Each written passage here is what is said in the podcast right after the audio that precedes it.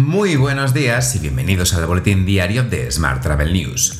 Hoy es miércoles 6 de octubre, Día Mundial de la Parálisis Cerebral.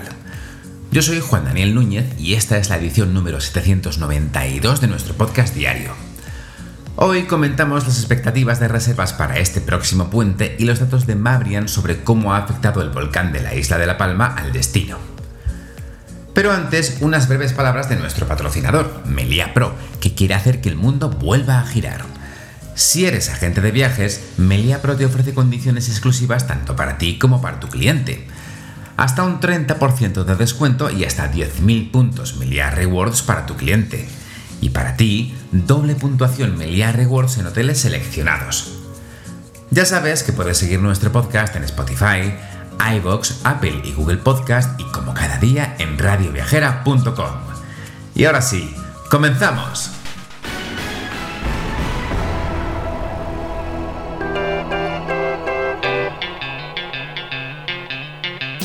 El gobierno ha aprobado 3 millones de euros a la promoción del turismo español en el extranjero. En pleno proceso de superación de la pandemia, resulta prioritario para el Gobierno reforzar las acciones de promoción que permitan reactivar el mercado turístico español. Los objetivos son mejorar la imagen y posicionamiento del destino España y potenciar la captación y fidelización de turistas. Mientras, la falta de test de antígenos en Reino Unido complica la llegada de turistas. Fuentes del sector explican al diario ABC que el mayor coste de las PCR podría tener un efecto disuasorio en aquellos turistas británicos que tienen en mente viajar a nuestro país. Aún así, este puente del Pilar gastaremos un 30% más, viajaremos por más tiempo y a hoteles de lujo.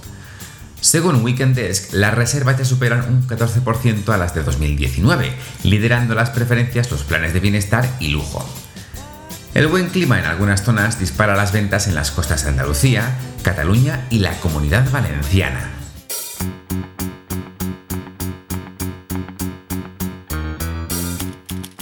En la información sobre agencias, te cuento que eDreams celebra la segunda edición de sus Prime Days, con descuentos en vuelos de hasta el 65%. Desde su lanzamiento en 2017, eDreams Prime ha visto crecer el número de suscriptores de forma imparable, superando el millón y medio de socios este año.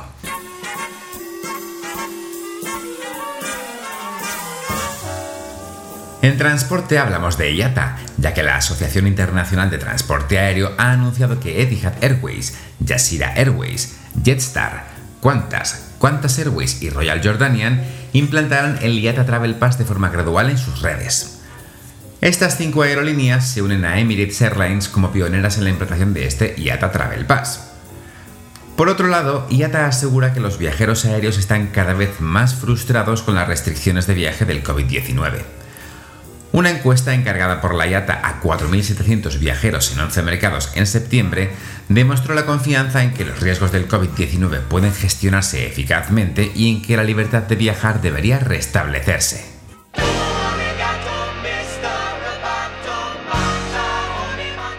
Hablamos ahora de tecnología. El pasado 29 de septiembre, Bion Price celebró el evento Revolution en Madrid, un evento híbrido con asistencia presencial y emitido en directo en diferentes plataformas. La introducción de la doble segmentación es una de las novedades en el RMS de Bion Price. Esta solución permitirá maximizar la distribución mediante las nuevas recomendaciones de precios por canal. Asimismo, la nueva funcionalidad de reporting, creada en alianza con Yuyo Analytics, facilita la orientación estratégica del trabajo del Revenue Manager. Dicha solución aporta seis informes dinámicos con información como duración de la estancia o antelación de reserva por segmento, canal, plan de tarifas o incluso nacionalidad. Por su parte, SiteMinder refuerza las reservas directas de los hoteles con aplicaciones de marketing digital. En un comunicado, la firma ha informado de que estas asociaciones forman parte de Plugin Apps, una extensión del motor de reservas de SiteMinder. Dicho motor engloba aplicaciones especializadas en comparación de precios, actividades de remarketing, chatbots, esquemas de fidelización, upselling y reservas de usuarios. Y Telefónica despegará en el puerto de Huelva el primer nodo de innovación Fireware portuario mundial. El objetivo es impulsar la gestión inteligente y la digitalización del sector logístico portuario con las últimas tecnologías, entre ellas el 5G. Ahora te cuento un par de curiosidades tecnológicas que hemos conocido hoy.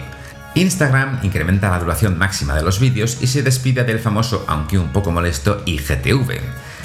El nuevo apartado de vídeo estará disponible en una pestaña en el perfil que se ubicará junto a las de fotos, reels, etiquetado y demás. Instagram también expandirá la duración máxima de los vídeos que se pueden ver en el feed a 60 minutos. Y Telegram aprovechó el caos de WhatsApp y Facebook para sumar millones de usuarios nuevos. Según Pavel Durov, el CEO de Telegram, sumaron 70 millones de nuevos usuarios gracias a la caída de WhatsApp. Y te recuerdo que hoy se celebra en Madrid la segunda jornada del ITH Innovation Summit, donde quien os habla estará moderando una mesa redonda sobre inteligencia artificial y automatización de procesos en los hoteles. Será a partir de las 10 y media en el Hotel NH Collection de Madrid.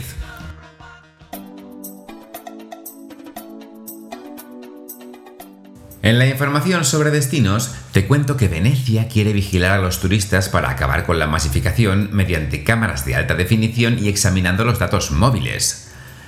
La ciudad lleva tiempo tomando medidas extraordinarias para frenarlo, y recientemente el alcalde Luigi Brunaro declaró que entrar al centro requerirá el año que viene una reserva obligatoria. Más asuntos. La comunidad valenciana registra en septiembre una ocupación media hotelera en el litoral del 70%. Destacan la ciudad de Valencia, con una ocupación media del 75%, Benidorm con el 70% y el litoral de Castellón, que supera el 66%. El secretario de Turismo, Francesc Colomer, destaca que el balance es que septiembre ha sido un mes muy positivo, que ha superado las expectativas y que supone la antesala de un otoño y un final de año dinámico. Y a raíz de la erupción volcánica del volcán de la isla de La Palma el pasado 19 de septiembre, desde Mavrian Technologies se ha analizado cómo ha afectado este desastre natural a la reputación del destino Canarias. Evidentemente, se ha producido un impacto significativo en la isla de La Palma de forma individual. Analizando la semana posterior a la erupción del volcán, el número de vuelos programados se redujo en un 8,3% y la percepción de seguridad de la isla cayó de, una puntuación muy alta, de 98,1 puntos a 89,3 puntos en solo 7 días.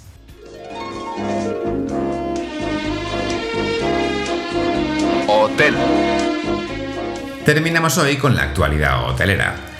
El grupo Otusa, como ya sabes, será la próxima empresa en recibir ayuda del SEPI, que inyectará en la empresa presidida por Amancio López un total de 241 millones de euros. Así lo confirmó la ministra de Política Territorial y portavoz del Gobierno, Isabel Rodríguez, que defendió la importancia de ayudar a una empresa importante para nuestro país. Más temas. Tal y como informa hoy el Confidencial, Sandra Ortega negocia la venta por un euro de Roommate al fondo TPG. Robs Corunna pretende deshacerse de su participada antes de tener que, capitalizar perdón, la deuda para evitar así la causa de disolución. Y por último te cuento que The Student Hotel ha conseguido 300 millones de euros en financiación.